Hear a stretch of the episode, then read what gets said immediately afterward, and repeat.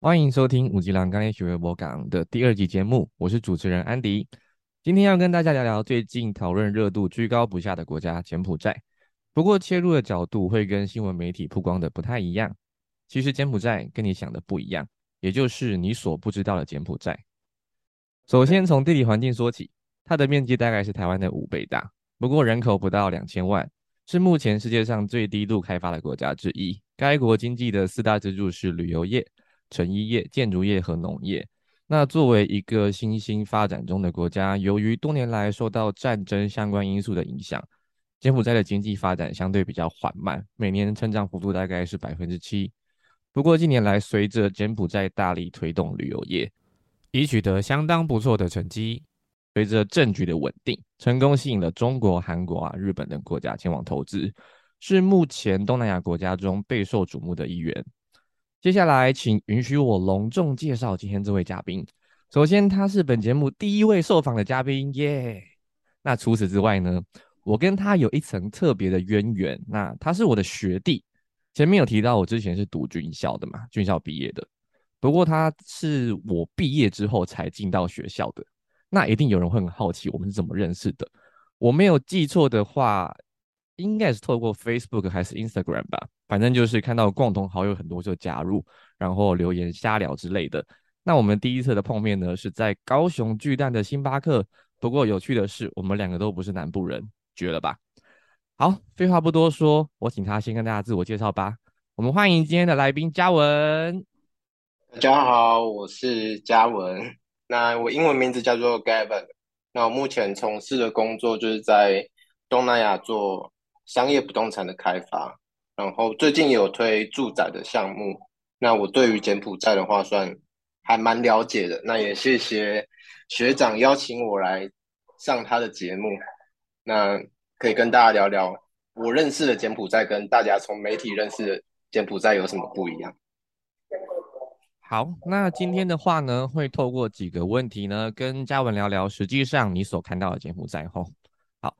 首先，第一个问题，近期柬埔寨因为诱拐诈骗事件成为新闻热议的焦点。那嘉文其实时常往返柬埔寨当地工作嘛，你会如何看待这个长久以来的社会问题？那包含说像台湾以及柬埔寨的部分，同时有没有听过当地真实的案例可以跟我们分享？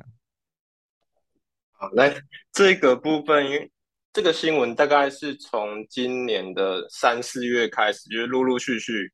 就一直越来越多嘛，对。那其实我们长期在柬埔寨那边就是往来的话，其实我们都知道，呃，柬埔寨两大城市，一个是金边，那一个是西哈努克港。嗯，对。那金边的话就是以商务人士为主，那西港的话就是因为它中国开放一一带一路的关系，那西港成为一个特别经济区。那以以以疫情之前的话，它是以博弈产业为主，就是他那边是有合法的赌场，那当然有合法的，也会有非法的。那中国的资金大量进入到西港，就那个地方就大概会变成像是中国城的样子。你在路上几乎看到的招牌都是中中文字，然后遇到的人也几乎是中国人。那那边的人从事的产业几乎都是博弈相关产业。那遇到疫情之后呢？大批的中国人就回到中国了嘛？那中国从去年开始也颁布一个叫做禁赌令，就是他直接明讲，跟全世界的中国人说，如果你在任何地方从事赌博的产业，你的护照就会永久失效。那很多的中国人就都从柬埔寨回到了中国。那博弈产业还是需要有人去维持嘛？中国人是讲中文。那相对于他这个人力缺口，一定是要讲中文的人，所以从那时候开始，他们就开始招聘香港啊、澳门或是台湾、马来西亚这些会讲中文的人口过去西港那边，一样从事博弈产业。可是疫情，博弈业跟旅游业还是影响非常大，所以博弈产业他们还是倒的还是很多。那有一些博弈业就直接转型成为诈骗机房。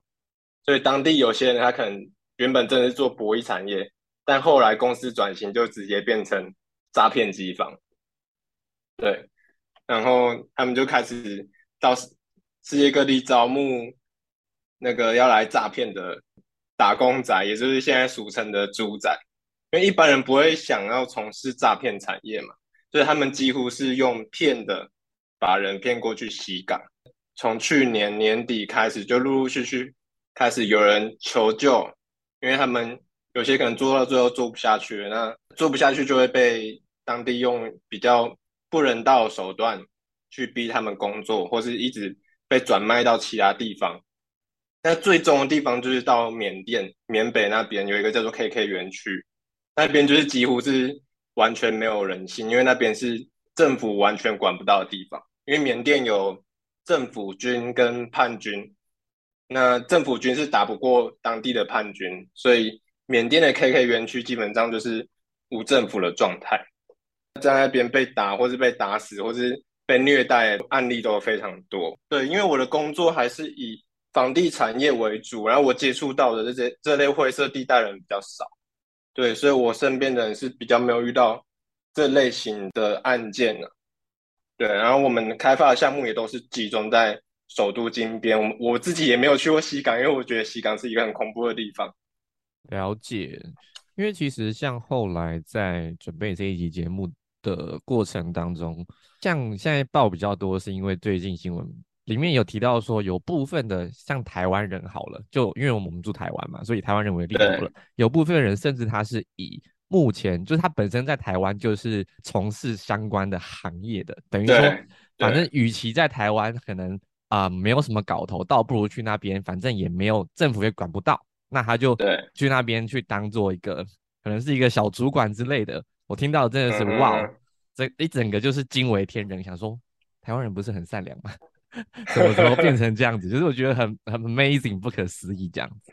好，讲到这个我就来分享，因为我我其实刚从金边回来，嗯哼，那我我去金边是八月八月十八号，那那一天就是我我们也会遇到其他要飞往金边的人嘛，对，那我就观察一下，哎，跟我们同班机的人大概都长什么样子？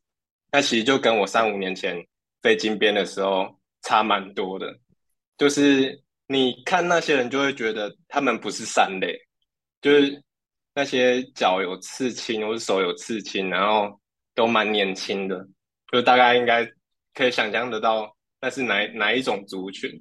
嗯，对，其实一看就会知道他们是本来就是要知道自己要去干嘛，就很多其实也应该也不算是被骗骗过去，对，被被骗过去可能是少数，懂意思？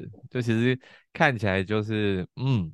目的性很明确的，对对，就大家都知道那两个数字嘛，呃，什么八什么九的之类的，对，就那一类人。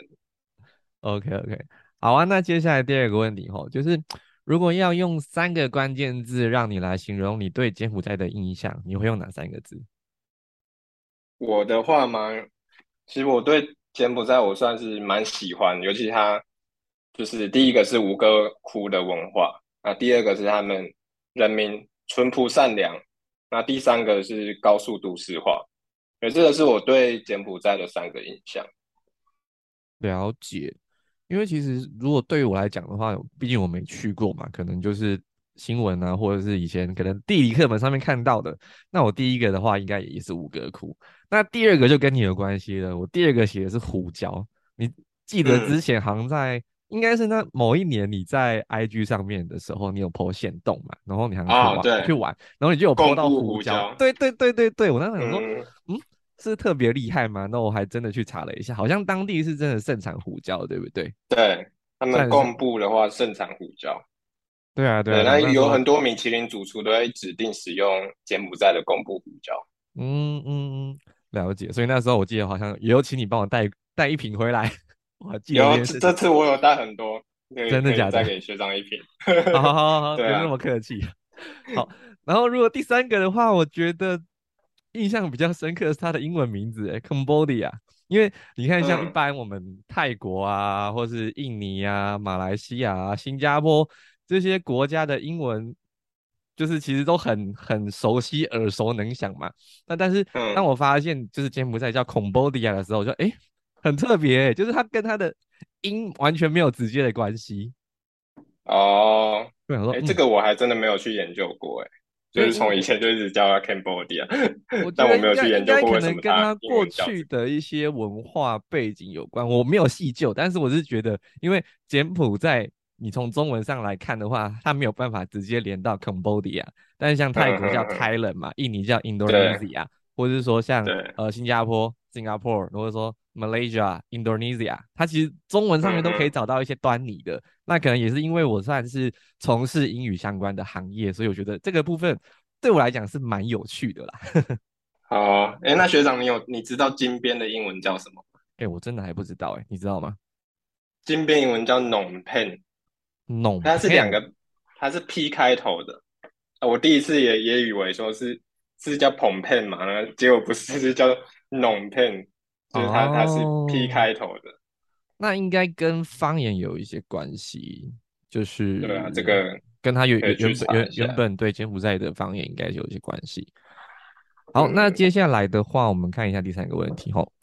柬埔寨当地的政治形态啊，如果以现在来看好了，对于本地人啊、外国企业，或者是像你一样会往返两地工作的国际工作者来说，当前的一个求职环境、工作环境、产业形态以及一些发展形势，是否有被政治的部分所影响呢？目前的政治其实跟大概二十年前比是算非常稳定。其实柬埔寨以前是共产，有经历过共产国家，但目前它是哦，君主立宪制，就是它其实也是算民主国家，但它有它有皇室，那还有总理，对，它它有总理。那目前的总理就是洪森，对，下一嗯，代接棒的应该是他儿子，对，他是比较集权的民主国家，就是算算是有投票的，都是投给最大党的，对 哦，就基本上来说，呃，名义上是民主啦，但其实名义上民主，但。实际上还是集权。OK，大概懂意思对，思。但但这种东西就是一体两面，就是集权的话，其实它政治来来说就是相对稳定。所以你说以美国、台湾去跟他们做比较，那其实非很民主的国家，相对于他们的政治因素影响就会比较大。因为如果说，哎，这次执政的是这个党，那下次政党轮替又换另一个党，那他们政策其实就会变来变去，那也没办法去延续他们之前想要执行的政策。我觉得这都是一一体两面。那以我们投资或是去工作来讲的话，以目前他们这个政治形态是比较稳定的，就不会说政策会变来变去。OK，嗯，对啊，然后讲到工作的话，最近大部分人会被他们的高薪吸引过去想要工作嘛，但是我们只用简单的逻辑来看哦，我们台湾人要打工之前都是去澳洲嘛，大部分都会想去澳洲打工。对，对，那为什么？因为澳洲的平均薪资比台湾高，那所以我们才会想去澳洲打工。可是柬埔寨，如果你要去打工，你应该去查一下它当地的平均薪资大概是多少。对，那就我们了解，每个月大概是一百五到两百五美金，那很低那就耶。换算下来连，连台币一万块都不到。对啊，对，所以以正常的逻辑来说，你怎么会去一个薪资水平比台湾低的国家？因为如果以台湾两万八的薪水，在柬埔寨当地是算非常非常高的收入。嗯哼，对，那这样的话，对于想去创业开工厂的老板来说，他就会有比较大的优势，尤其是那些劳力密集的产业，像纺织业啊、不动产等等，需要这种大量的劳力的产业，就会很适合过去做开公司或是设厂。对，那如果说我们外国人想去那边赚取高收入的话，通常都是要在大企业，像外商、台商这些，去那边当干部，你才有可能会比较高薪。可是高薪也不没办法到哪里去，就大概六七万，我觉得就已经差不多了。哦，了解。对啊，那新闻上说的只要会中文、会打字就能高收入，我是觉得这个有点太离谱了。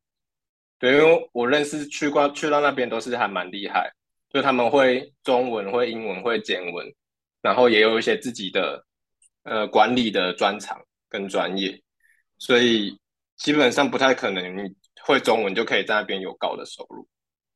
确实啦，因为如果像在，我觉得像你前面讲的嘛，就是如果是会会选择澳洲，是因为那边的呃平均的薪资收入就比较高嘛。就算以一些比较基础的产业来讲，它的一个时薪也是高的。那确实在过程当中，可能用一些常理判断就觉得不太可能，因为对照台湾来讲好了，其实，在台湾虽然我们一直觉得薪资好像偏低，但在台湾有没有收入好的工作？还是有啊，只是大概不外乎就是一些像是做销售的工作，或者是一些属于比较。高专业能力，或者是像刚刚前面提到，你是呃除了专业上面，还有一些语文啊，或是管理能力这样的一个未接的工作，比较容易创造高的收入。对啊，没错。嗯，但我觉得通常会嗯被这样的一个资讯所吸引的，大部分都是比较欠缺。我觉得一些社会经验吧，或者实际上呃本身没有很特殊的能力，那可是又又渴望高薪，就很容易落入他两个陷阱里面这样子。对啊，真的，因为我们最近看新闻，有一些你看到当事人跟警方回答那个话，你就会知道，哎，这个人应该 就是本身就会就是有一些问题，他才会被骗。嗯，因为像确实从。新闻上面看到，或者说从一些访谈啊、YouTube 上面看到的被营救回来的人，其实大家在沟通上面也会发现，好像真的有的时候是缺乏一些讲常识会不会太过分？就是缺缺乏一些能力、常常理上面的判断。对对对对对对对。OK，好，那最近几年呢，因为疫情的关系啊，你觉得柬埔寨当地的经济发展有没有被影响到？那或者是说，除了经济发展之外，如果对于说我今天要去投资，整体投资环境有没有什么地方是需要留意的？呃，疫情影响对柬埔寨来说也是非常大，因为他们有一大部分的收入是靠旅游、观光旅游业。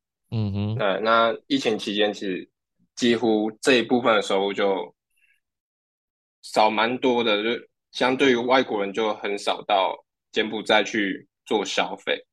那柬埔寨他们，因为他们跟公中国的关系蛮好的，那他们很早就已经完成疫苗接种。那在今年的三月就已经重启国门了，所以他们经济复苏的速度相对于台湾是比较快。就以我这次去金边看的话，他们那边的商业活动大概都恢复大概七八成以上。对，那机场也是开始越来越越来越热闹，就是都可以看到各国像是欧美人士居多啦。嗯，机目前还是以去做生意的商务客为主。那我相信再过几个月，可能观光人口会陆续的回笼。那我有金边的旅行社朋友，他说目前五哥窟的旅游人潮也都是慢慢回来，所以我相信。在未来来说，它的经济状况是会越来越好。对，那以投资环境的来说的话，大部分人对于柬埔寨的印象都是非常贫穷、非常落后。对，不过他们总理洪森在上任之后就有提出很多的友善外资的政策。那包括刚刚讲到，他们现在政局非常稳定嘛，然后再来是英文是他们国家的第二语言。呃，其实，在金边工作的柬埔寨人，基本的英语对话都还 OK，所以对于外资要进去来说，语言的部分是相对容易。那再来是他们的劳动人口高，生产力强。对，有一个比较惊人的数字，他们全国的人口平平均年龄才只有二十八岁。哦，这个我有看，我有看到，这个我有看到你那时候 po 在 IG，然后你有对比一下，对不对？好像台湾是四十岁，是不是？对，台湾大概四十二岁左右。真的，真的蛮看到这个数字的对比，真的是蛮惊吓的。对，那对于我们房地产业来说，这就是一个强大的人口红利。人工啊，就是对当当地未来要盖房子的话嘛，对不对？对，那未来买房、结婚、生子，他们都会需要房子。OK，不过像我印象中啊，在因为我那时候在做功课找资料的时候，印象中其实大概在可能七八年前吧，就是那时候可能台湾房地产在一一个阶段饱和的情况底下，嗯，开始他们有往国外发展嘛，甚至也有去就是啊、把触角伸到柬埔寨这边。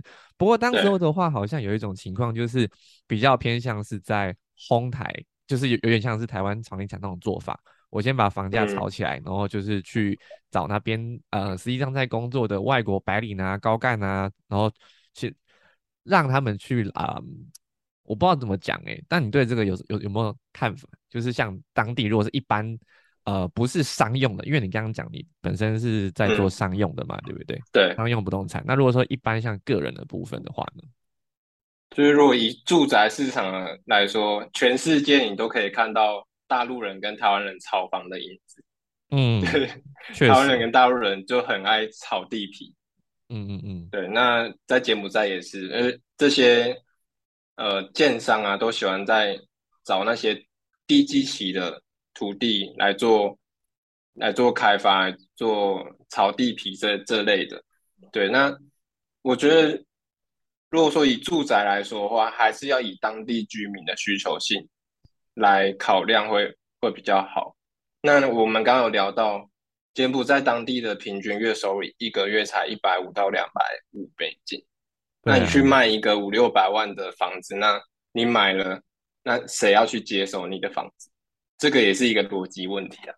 哦，对，这样讲是没错，就是稍微判断一下就可以知道，说我这个到底是一个会赚钱的投资，还是只是一个商人的手法这样子。对啊，对啊。那我们的背景是新加坡建商，那我们就会比较希望的是，我们把新加坡的一些技术带到柬埔寨，先让他们当地的人民提升他们基本的收入，那再来考虑他们未来居住的问题。我是觉得这是这是一个比较比较好的一个过程。就像我们把呃商办啊、饭店、数据中心这一类的商业不动产引进去，我们在当地创造就业机会大概是八千到一万，目前。哦，那蛮高的耶。对，那他们原本是没有这些工作经验，那借由我们新加坡的技术输入，可以让他们学习到怎么去经营一间饭店，怎么去经营一个商办或是商场百货，那他们就有了这些技术，相对于他们的薪资所得才有办法去提高。对，那这样他们未来才有能力去购买房子，而不是你去那边先把房子炒起来，让他们没办法买。那这样就是就像台湾目前一样，就是大家薪资都很低，然后买不起买不起房子。对，那这个是我们在经营角度方面，我们是先从商业不动产切入柬埔寨这个市场。投资的优势刚刚还没讲完，我快速讲一下，就是他们当地是使用美金，这个蛮特别的，东南亚国家就柬埔寨是使用美金。嗯，那对，那他们当地的货币瑞尔就是用来找零用，他们哦，就是直接用换算的啊，就是美金比瑞尔是一比四千。你有时候去买东西，就是我们付几乎都是付美金，那有时候比较小钞的，他会找瑞尔给你。那换算的话，就是一比四千。对，那对于外资来讲，用美金就比较不会有汇损的问题。嗯哼，对，那再来，它也没有外汇管制，就我们外国人去那边做生意啊，几乎是免关税的，三十一个国家是免免关税，因为它在联合国定位是贫穷国家，所以其实我们大大部分的国家都有对它对柬埔寨出口的东西是有做关税优惠。举例来说，像是欧盟，欧盟的话，它就直接讲说，除了武器之外，其他的商品都是免关税。所以这对于其他商人要来这里设厂是有很大的吸引力。那对外资企业的免税也有三到九年，那也算很长诶，就是如果以发展周期来说，对，没错。然后他柬埔寨他也没有加入到一个叫做呃非咖条款，就是他在这边进出的那个钱是不用去做国际申报。对，所以这个有好有坏，就是你资金进出容易，那你呃正常的钱跟不好的钱，就是都不会被管制，就是有好有坏。对啊，所以所以灰色地带产业也会也会在那里蓬勃发展嘛。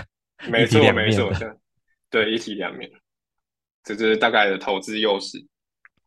OK，那我补充说明一下，就是我记得我在找资料的过程里面啊，有看到说，呃，其实也有台湾在柬埔寨插旗这个部分的话，我觉得是蛮特别的。那我查到的是说，呃，台湾的美德医疗集团总裁杨克成先生在柬埔寨打拼了很多年，那甚至因为他的一个亮眼的表现，柬埔寨总理委以重任，开始在当地建立起最早也是目前最大的曼哈顿经济特区。我不知道说嘉文对这个部分有涉略吗？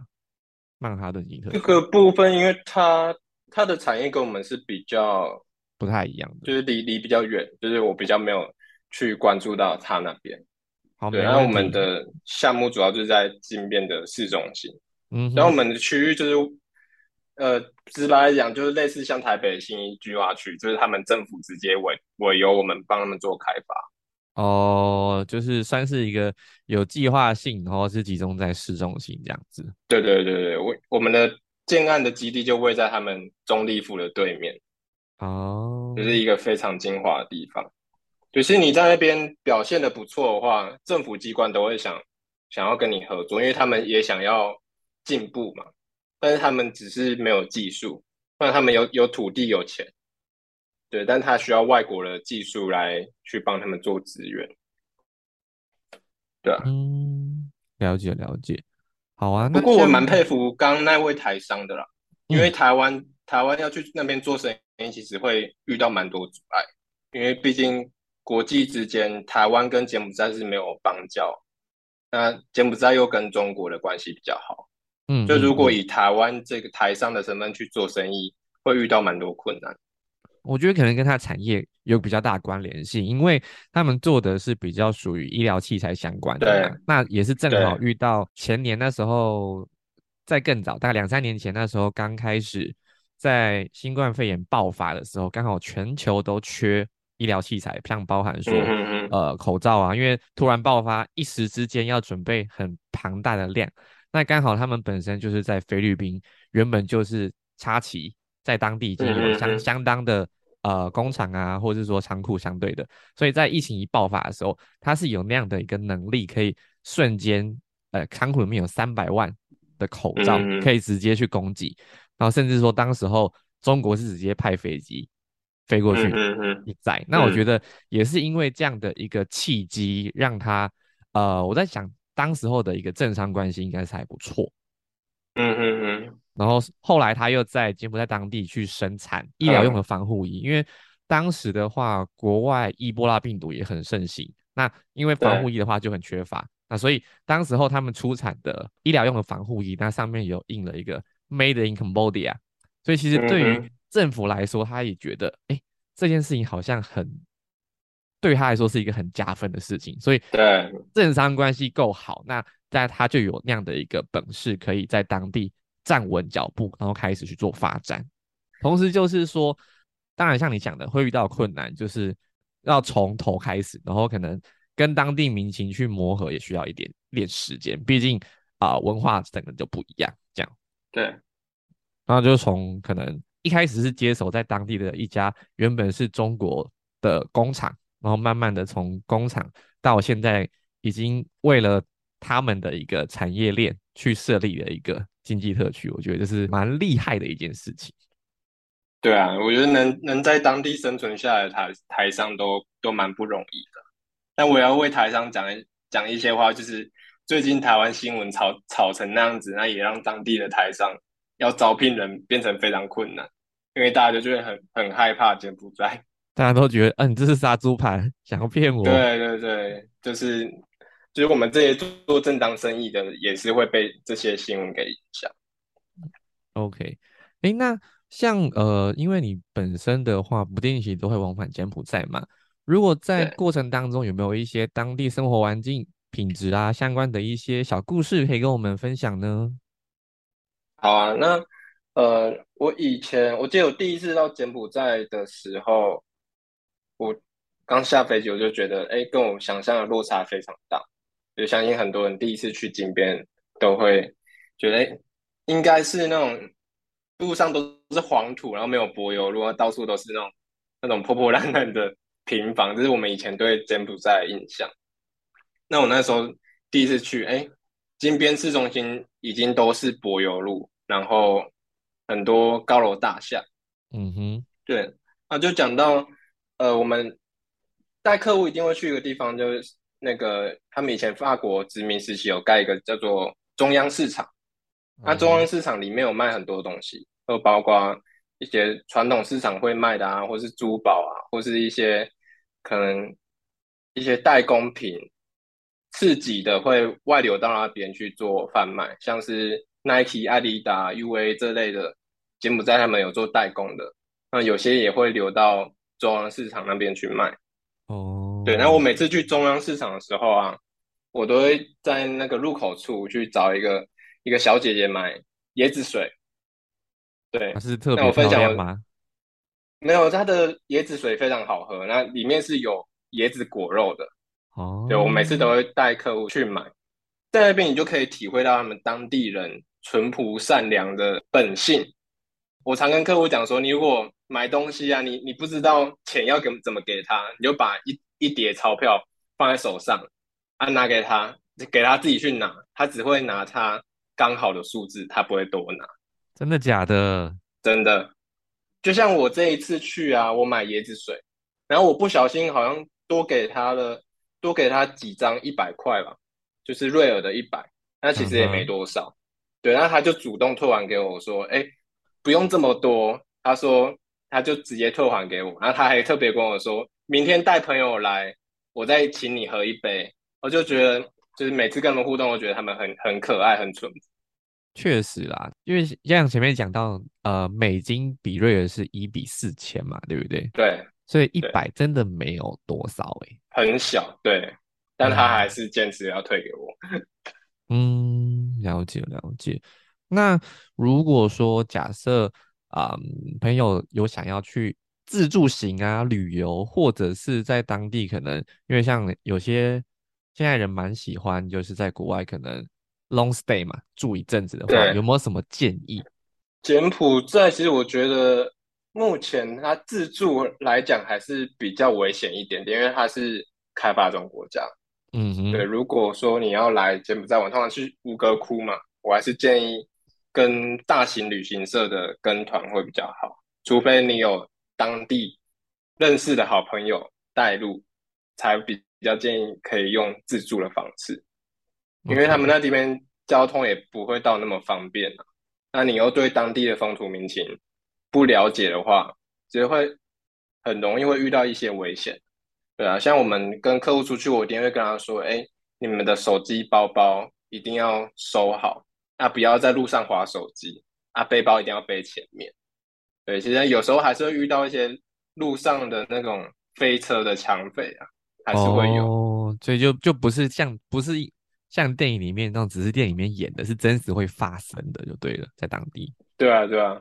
但其实也没有这么可怕，因为如果像我们去欧洲，哎，也是会遇到，也是会遇到那种扒手啊、抢匪也是会有，对。但是因为我们活在台湾太，那个真的台湾治安太好，所以我们国人可能出去国外就就是会放下那个对人的戒心啊。确实，因为一般像我们在国外的时候，让人家看到你就觉得你是游客的时候，这种都超容易。超容易收。对，对，没错，尤其是护照一定要收好，因为在柬埔寨护照不见是一个非常可怕的事情。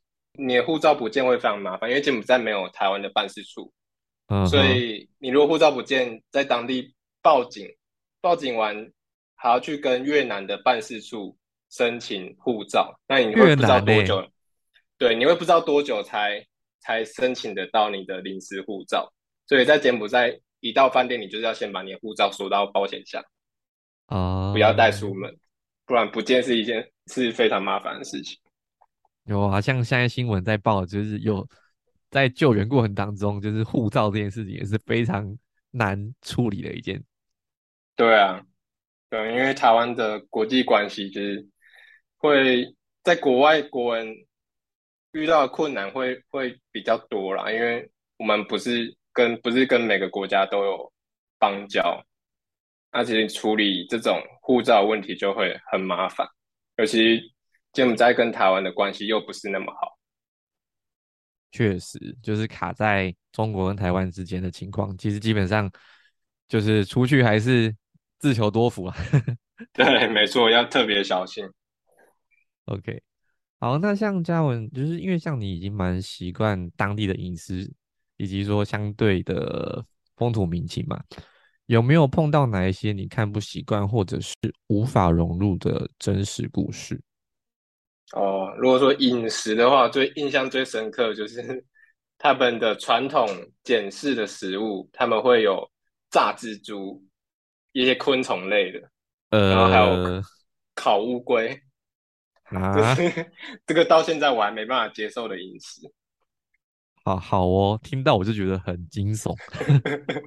对啊，就是因为贫穷国家，他们其实以前啊比较难取得到那些，可能就是我们一般会吃到那些肉啊、蔬菜，啊那他们就是就地取材，有昆虫，哎，那可以补充营养，那就直接烤来吃，这是他们比较传统的食物。了解，嗯，可能就算去了很久，甚至住在当地，也不一定能够习惯吧。我觉得。对啊，这个听起来不过在金边市中心，金边市中心有蛮多不错的餐厅哦。他们因为有被法国殖民过，所以有几间法式料理也都还不错。然后也有一些简式的创意料理，就是我也蛮也蛮推荐大家去尝试看看。OK，创意料理可以，但是创意食材就先不要。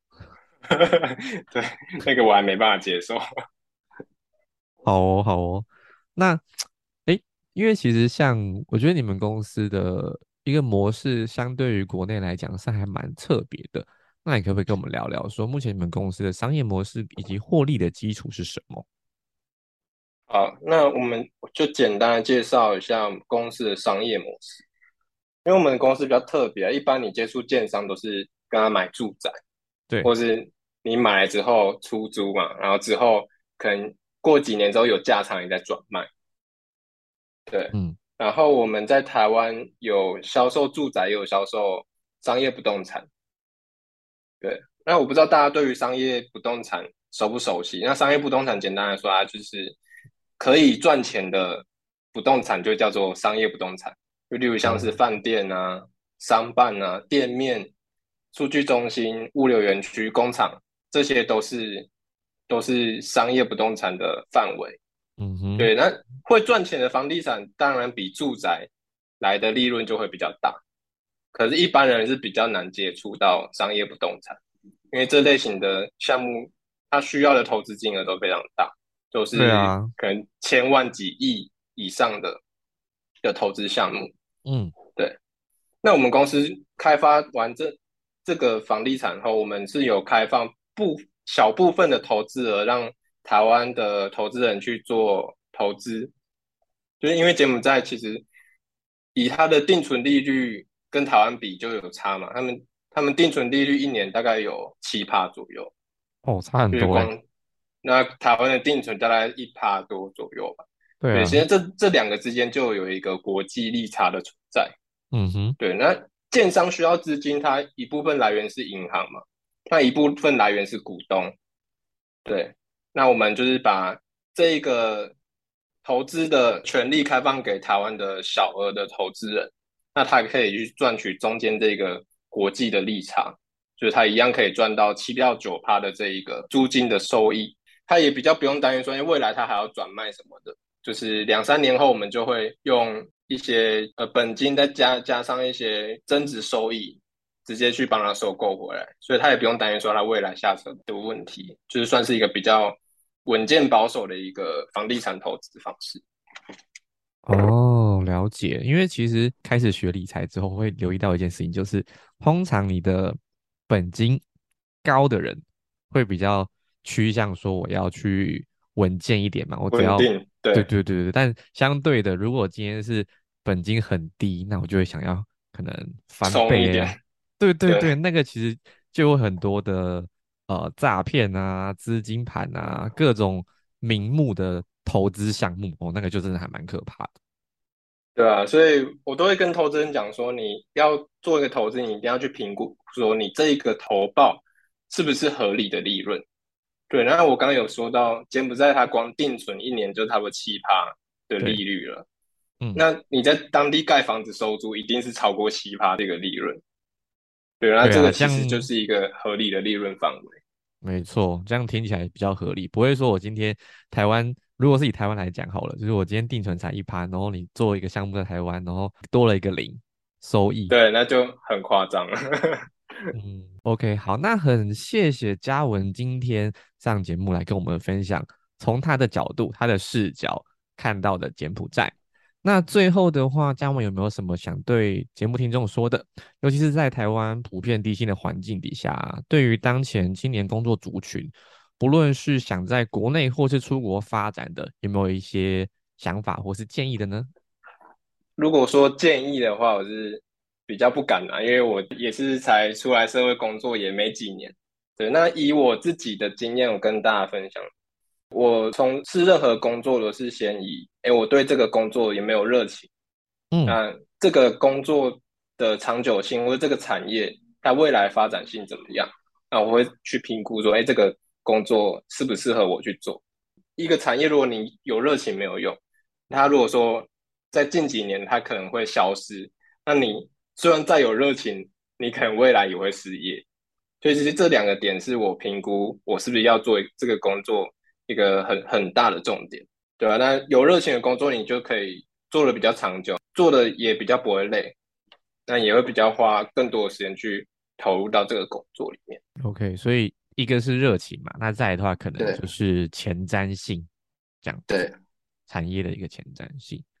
对，好哦，那我觉得很高兴，就是在这样的一个机缘底下，能够邀请嘉文来上我的节目，成为我的第一集的嘉宾，第一个嘉宾啊。感谢感谢，我也是第二很集谢谢，我也很谢谢安迪学长可以让我分享大家所不知道的柬埔寨。嗯因为我可以从在跟你对谈的过程当中感受到，其实你对这个国家除了工作上面已经有一些额外的情感在了。对，就是慢慢的、慢慢地去了解这个国家，你就会知道它可爱的地方。但国家有优点也有缺点啊。不过我们就是尽全力的去帮助这个国家，就是能让它越来越好。我们的一个理念。